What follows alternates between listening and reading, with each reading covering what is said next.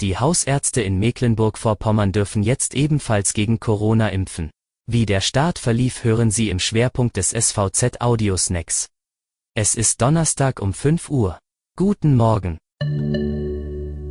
Vorweg, was sonst noch wichtig ist.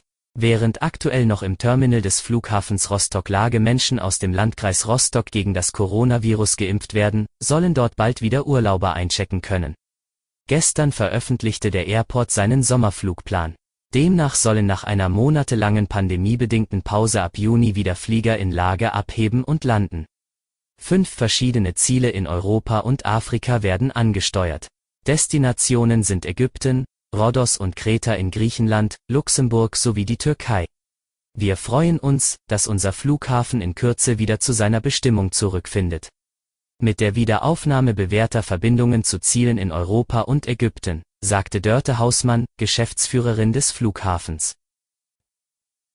Der FDP-Bundestagsabgeordnete Hagen Reinhold hat erneut gefordert, Mecklenburg-Vorpommern zur Modellregion für die kontrollierte Cannabisabgabe zu machen.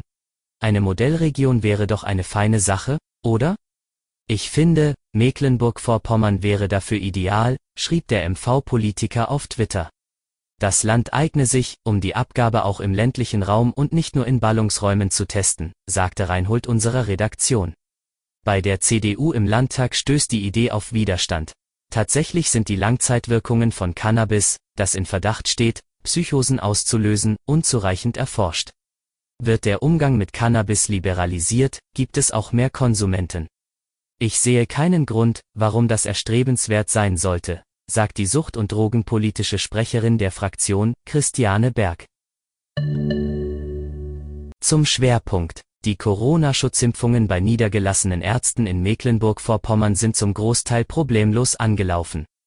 Der Landesverbandsvorsitzende Stefan Zutz sagte gestern, es gibt eine große Erleichterung bei den Patienten, dass sie sich bei ihrem Hausarzt impfen lassen können. So blieben den Patienten langwierige Anmeldungen und lange Anfahrten zu den Impfzentren erspart. Da der Impfstoff noch stark begrenzt sei, seien die Impftermine zunächst vor allem an Angehörige der ersten Prioritätengruppe vergeben worden. In unserer Praxis waren die Patienten zumeist deutlich älter als 80 Jahre. Und das wird in anderen Praxen nicht anders aussehen, sagte Zutz.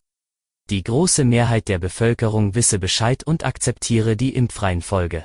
Nach Angabe des Gesundheitsministeriums in Schwerin erhalten die Arztpraxen in Mecklenburg-Vorpommern in dieser Woche 31.000 Impfdosen des Herstellers AstraZeneca. Hinzu kämen 20.000 Dosen vornehmlich mit Impfstoff von BioNTech. Damit stehen im Durchschnitt jedem der rund 1000 Hausärzte im Land 50 Dosen zur Verfügung. Nach Einschätzung von Zutz können die insgesamt etwa 1700 Haus- und Fachärzte im Nordosten pro Woche etwa 150.000 Impfungen vornehmen, sofern genügend Impfstoff bereitstehe. Das ist eine Kraftanstrengung, aber es ist machbar, betonte der Mediziner. Um die angestrebte Impfquote von etwa 70 Prozent zu erreichen, müssen im Land für Erst- und Zweitimpfungen zusammen 2,2 Millionen Dosen verabreicht werden. Nach Angaben des Robert Koch Instituts gab es im Nordosten seit dem Start der Kampagne im Dezember etwa 270.000 Impfungen. Das war Ihr Audiosnack. Alle Artikel zum Nachlesen und Hören gibt es wie immer auf svz.de-audiosnack. Bis morgen.